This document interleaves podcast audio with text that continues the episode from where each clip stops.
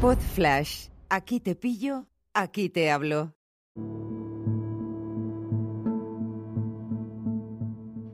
Hola a todos, ¿qué tal? ¿Cómo estáis? Hoy quiero hablaros, hoy es 20, no, hoy es 18 de octubre de 2021, es lunes, estoy aquí con nuestro gatito en la terraza.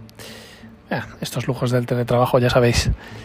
Pero él quiere salir a la terraza para, para, darse una vueltecilla y digo, bueno, voy a aprovechar para grabar este podcast que llevo mucho tiempo sin, sin grabar nada.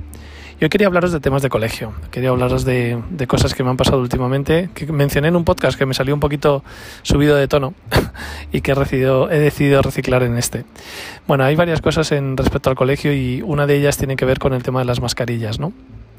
el hecho de que la población, nuestros, nuestros pequeños, sean los que uno, uno de, las, de los grupos de población que, que, mejor se ha portado, sino el que mejor se ha portado en cuanto a, a, la pandemia y que ha demostrado un comportamiento ejemplar, convirtiendo los confinamientos en colegios en algo verdaderamente anecdótico, por mucho que digan los telediarios lo contrario. Y, y, creo que ya va siendo hora de que vayamos eh, levantando un poco las restricciones. ¿no? Me parece absurdo que los niños tengan que llevar la mascarilla en el, en el patio del colegio. Al fin y al cabo es un exterior. Y, bueno, también incluso en educación física, para determinadas pruebas les, les exigen tener la mascarilla puesta, lo cual no me parece ni medio normal.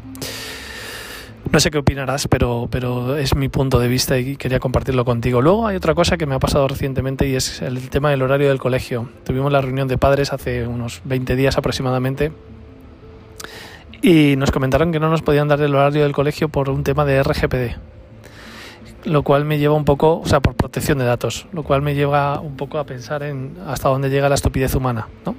Con la regulación de todas esas cosas y cada vez más eh, se quiere imponer eh, una, una privacidad que, que, en este caso se interpone entre los padres y los hijos.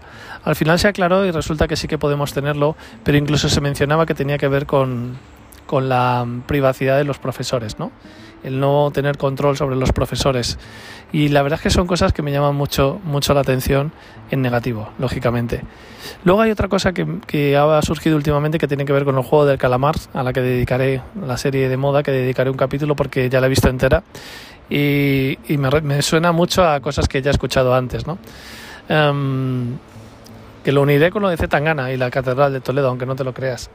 La cuestión es que en el tema del juego del calamar, ayer hablando con unos amigos, mencionaban que en el colegio de su hijo eh, habían prohibido los juegos que se juegan en el juego del calamar.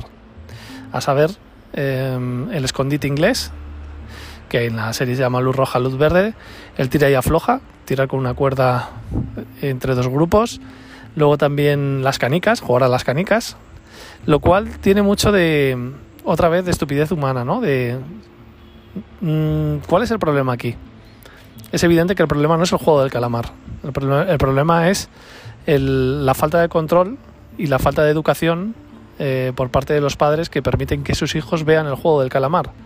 Lo mismo que antiguamente había películas no recomendadas para menores de 18 años y el, de, el del videoclub no te las alquilaba, no entiendo por qué aquí hay un, un descontrol. En todo caso, supongo que no será tan numeroso como, como se nos pretende hacer ver el hecho de que niños menores de edad hayan visto el juego del calamar, ¿no?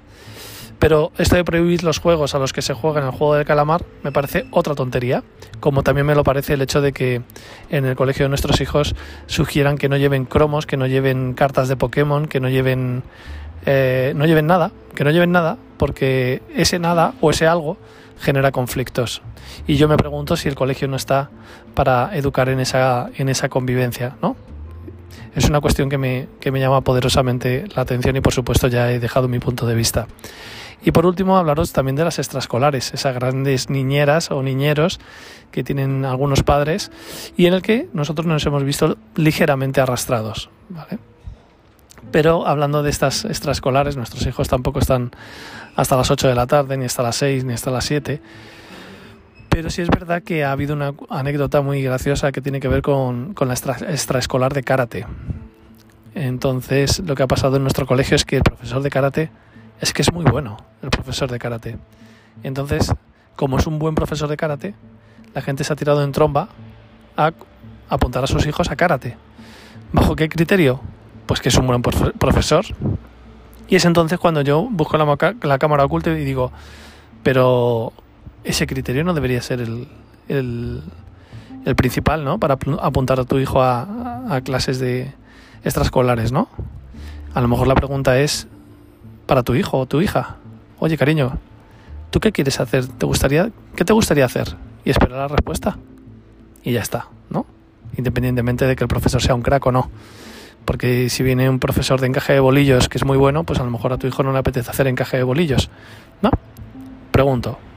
Nuestros hijos les preguntamos y al final están en teatro y en gimnasia rítmica, respectivamente. Es lo que han elegido. ¿Les está gustando? Se lo preguntamos de vez en cuando, sí. Y el día que no les guste, fuera. Y ya está.